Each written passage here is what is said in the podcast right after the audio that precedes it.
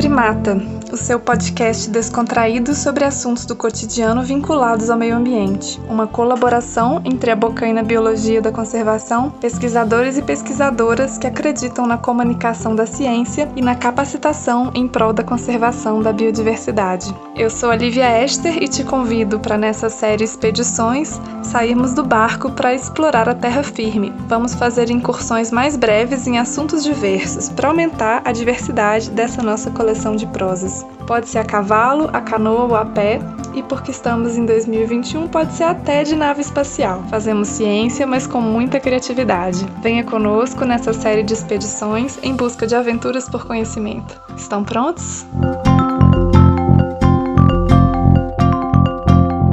Papagaio de primata. Nossa expedição de hoje irá explorar um dos ambientes mais incríveis do nosso planeta, os oceanos. Vamos nos encontrar com animais conhecidos, mas também com seres e ambientes que parecem ser de outro mundo. Em meio a tantas maravilhas, discutiremos os desafios e algumas possíveis soluções para a conservação dos oceanos. Venha conosco explorar esse fascinante mundo azul. Necessito do mar porque me ensina. Não sei se aprendo música ou consciência. Não sei se é onda só ou ser profundo ou apenas roca-voz, ou deslumbrante suposição de peixes e navios. Você já parou para observar hoje? Observar. Um ato tão básico que às vezes parece desimportante frente à correria do dia a dia. Mas cá estou, desfrutando de uma bela brisa enquanto enxergo o horizonte longínquo de águas. As poucas nuvens brancas num céu azul e ondas que se movem sem parar. Escuto as canções do vento passando na areia, na restinga, e sinto o cheiro de sal do mar naquela brisa que nunca se acaba. Começamos nossa expedição mar adentro. O que será que nos observa abaixo dessas águas? Tantas criaturas conhecidas, tantas outras desconhecidas. Monstros marinhos de histórias infantis ou de filmes de terror. A curiosidade chega a ser hipnotizante. E o fascínio por desbravar os mistérios desse mundo azul nos faz continuar em frente, sempre buscando o próximo encontro. Escutamos um barulho alto. Desligamos o barco. Será que batemos em algo? Novamente, outro barulho. E mais outro. Olhamos em direção e avistamos um dos maiores tesouros do mar. Baleias estavam conversando, batendo nadadeiras e pulando para fora d'água. Sim, Mamíferos marinhos de dezenas de toneladas, maiores que ônibus, saltam para fora d'água. Ao nos aproximarmos, podemos perceber que eram baleias jubá. As grandes nadadeiras, escuras em cima e brancas embaixo, ajudaram a gente a identificar esses animais que quase foram extintos pela caça às baleias, permitido até a década de 80 no Brasil. O número de baleias jubartes por aqui saltou de 400 para 17 mil em 60 anos. Após um tempo observando, resolvemos entrar no submarino para começar nossa jornada nas profundezas, aproveitando o bom presságio trazido por esses gigantes gentis. Ao entrarmos na água, percebemos que as batidas e os pulos não eram as únicas formas de comunicação desses incríveis animais. As baleias se comunicam através de linguagens complexas e, em alguns casos, desenvolvem até mesmo dialetos locais.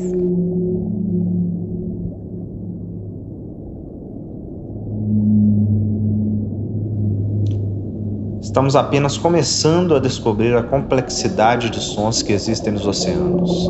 Desde grandes baleias se comunicando até conversas entre peixes invertebrados. Ainda há muito o que se escutar.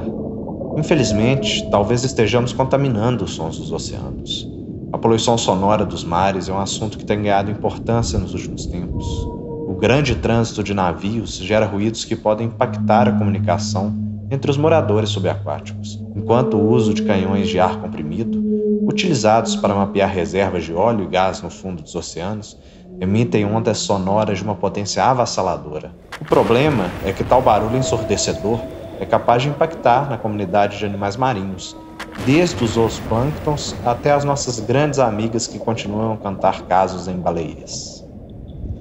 As baleias seguiram o seu caminho e nós decidimos descer um pouco mais. Não foi preciso muito, até ficarmos cara a cara com um dos grandes monstros marinhos. Bem, na realidade, ele não é tão monstro assim como todo mundo pensa. Você já parou para pensar por que você tem medo de tubarões? Talvez uma das razões seja os filmes, que criam a imagem de animais monstruosos, demoníacos. Mas você sabia que Peter Bentley, o autor do livro que inspirou o filme Tubarão, se arrependeu de tê-lo escrito? Exatamente por essa reputação negativa que o filme gerou para os animais. E ele lutou até o fim da sua vida pela conservação dos tubarões.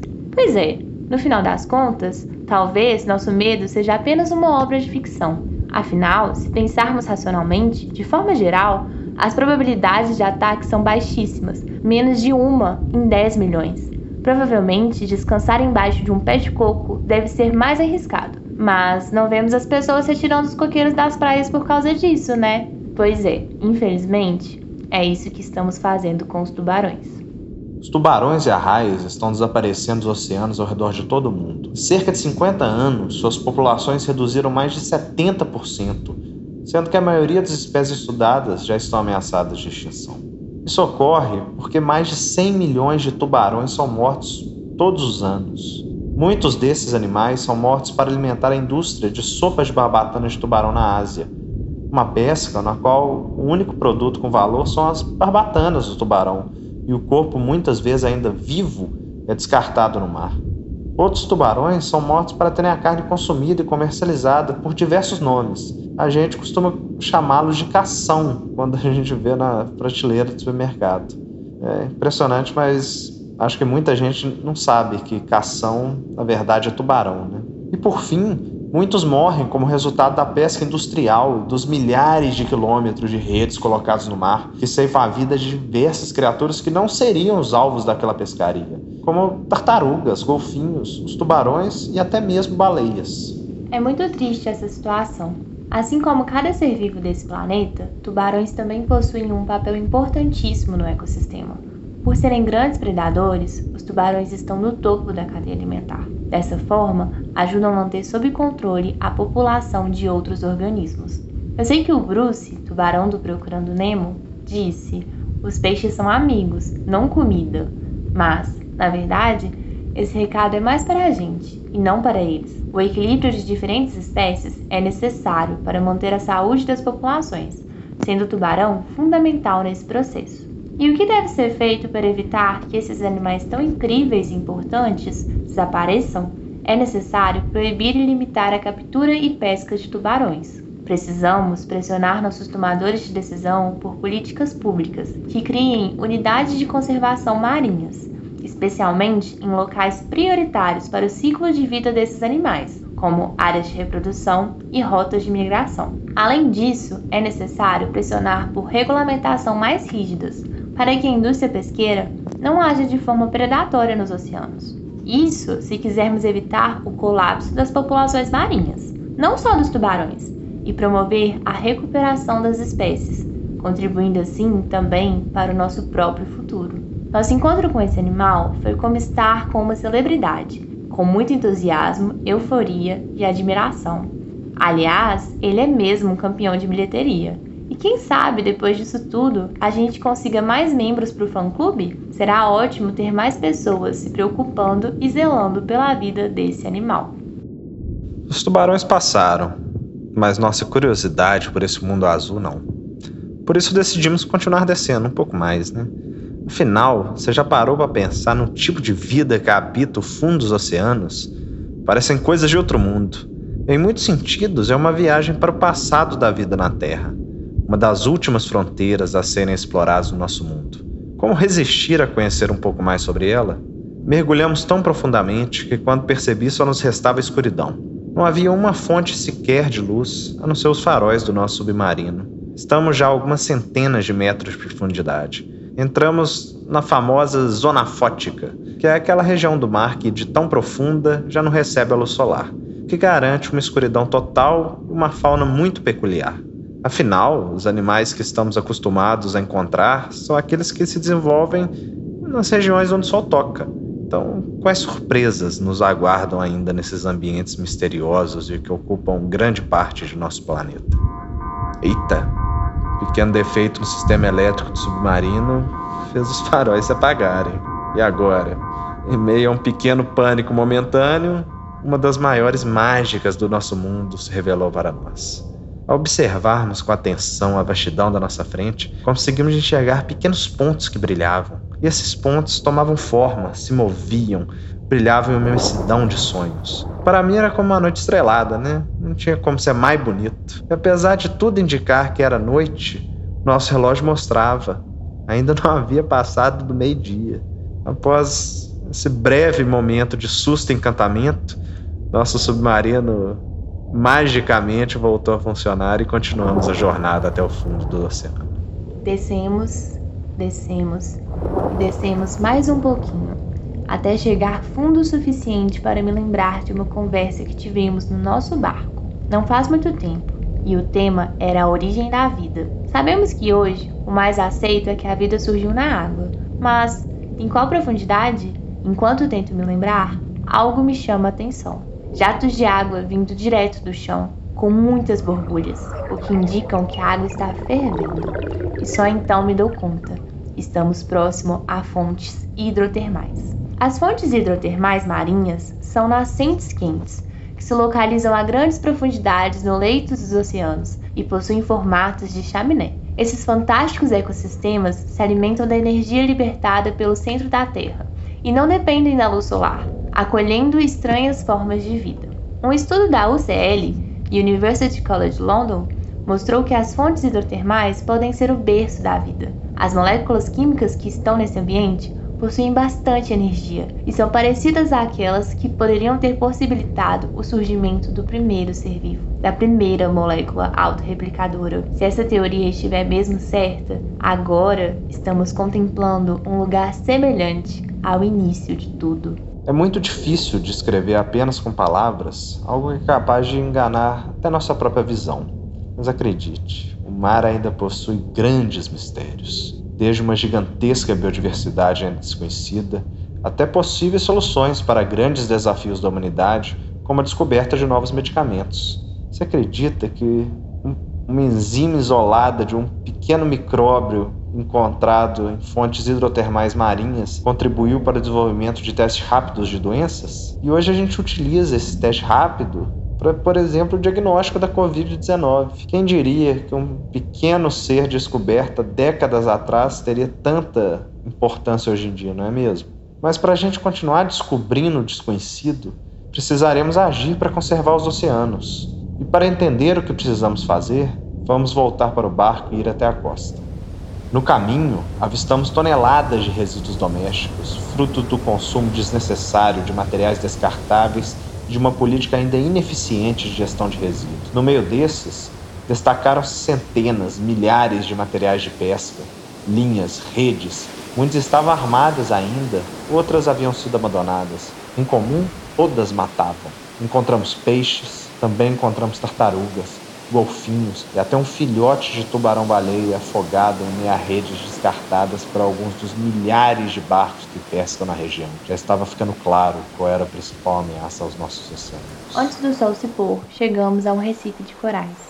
Um ambiente realmente incrível, principalmente nesse horário. É no início da noite que a maior parte do oceano se desperta. Incrível como nesse horário os corais ganham novas cores, graças às luzes das lanternas. A luz da lanterna, elas devolvem as cores originais, então a gente vai conseguir ver tons amarelados, avermelhados, alaranjados, que são difíceis de ver por causa da refração da luz. Bom demais lembrar dessas peculiaridades dos mergulhos. Muitos segredos a serem descobertos, explorando os recifes de corais tanto de dia quanto de noite. Tivemos o privilégio de conhecer uma área preservada, um Parque Nacional Marinho, uma categoria de unidade de conservação na qual não é permitido o uso direto dos recursos naturais. Ou seja, não é permitido pescar, por exemplo, o que acaba tornando o local um oásis para os animais e um ponto turístico incrível para mergulhadores que desejam explorar e contemplar as belezas dos oceanos.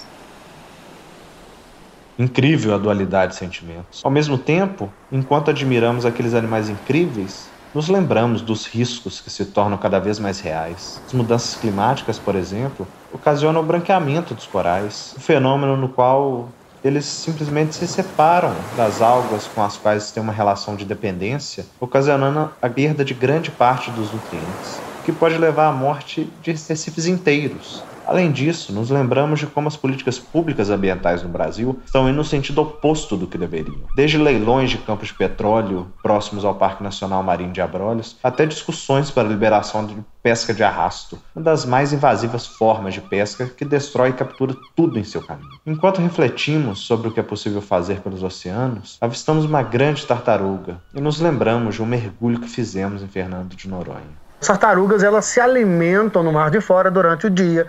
Durante a noite vêm para o mar de dentro para poder se abrigar em água, águas mais calmas. Isso possibilita que elas, a gente veja elas saindo das locas para respirar. Resolvemos segui-la até sairmos do mar. Que forma maravilhosa de terminar essa expedição. Nos sentamos para acompanhar a desova deste animal incrível. Enquanto admiramos essa tarefa que se repete há mais de 100 milhões de anos, vemos nascer ao nosso lado algumas pequeninas tartarugas, saindo de ovos colocados cerca de 60 dias antes. Um novo ciclo que reinicia, trazendo esperança, mas ao mesmo tempo temor, por saber que o futuro não está tão promissor. Precisamos agir. Algumas ações podem partir do individual, como reduzir o consumo de peixe, organizar multidões de limpezas nesses ambientes e conscientizar as pessoas ao seu redor. Entretanto, as mudanças com impacto maior e mais rápido estão atreladas a políticas públicas. Um exemplo é a criação de novas unidades de conservação marinhas, a fim de proteger de parte das ações antrópicas. Considerando que 40% dos oceanos estão sendo afetados diretamente por atividades humanas, como poluição, pesca predatória e o impacto do nosso lixo, a Organização das Nações Unidas, por meio da Agenda 2030, instituiu a vida na água como um dos objetivos de desenvolvimento sustentável para conservar e promover o uso sustentável dos oceanos, dos mares e dos recursos marinhos.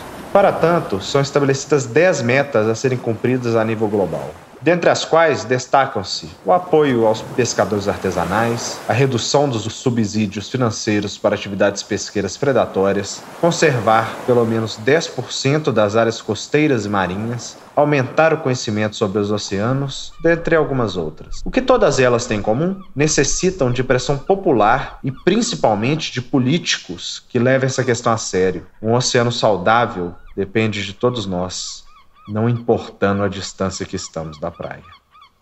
Se afogar em si mesmo, banhar-se em vida profunda, voltar à casa antiga, tempos primordiais. A curiosidade que fez sair da água inspira a cada novo suspiro a necessidade de voltar, se reconectar com a origem de tudo. É de uma simplicidade singular encontrar a si mesmo, em própria vida, em um mergulho, em busca de ar.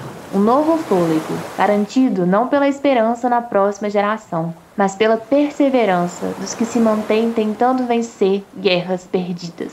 À procura de monstros, acabamos por encontrar nós mesmos, travestidos de imagens distorcidas. Apesar de tanta caça, tanto desdém, tanto esforço destrutivo, a vida ainda cintila em céus submersos. Se nem as tartarugas desistiram, como ousaremos desistir?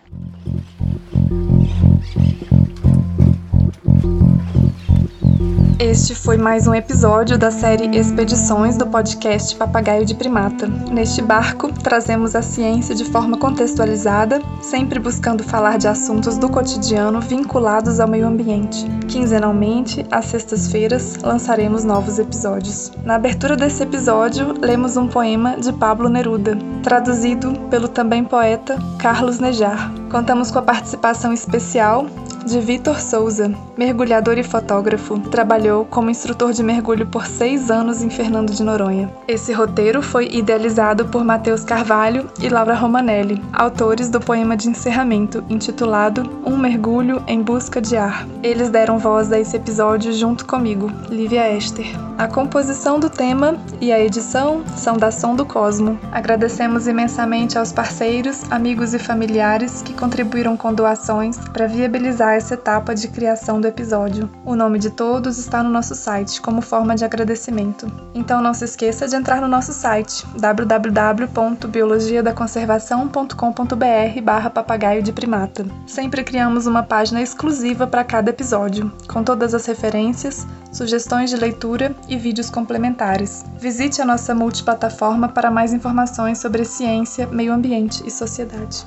E claro, ouvinte, sempre queremos escutar de você. Tá gostando? Tem críticas, sugestões? Manda um e-mail pra gente no papagaio de primata biologiadaconservação.com.br ou deixe seu comentário diretamente na página do episódio. Nos episódios maiores, os seus comentários podem ser comentados pelo nosso escrivão. Podcast Papagaio de Primata é organizado pela Bocaina Biologia da Conservação, em parceria com pesquisadores que acreditam na comunicação da ciência e na capacitação em prol da conservação da biodiversidade.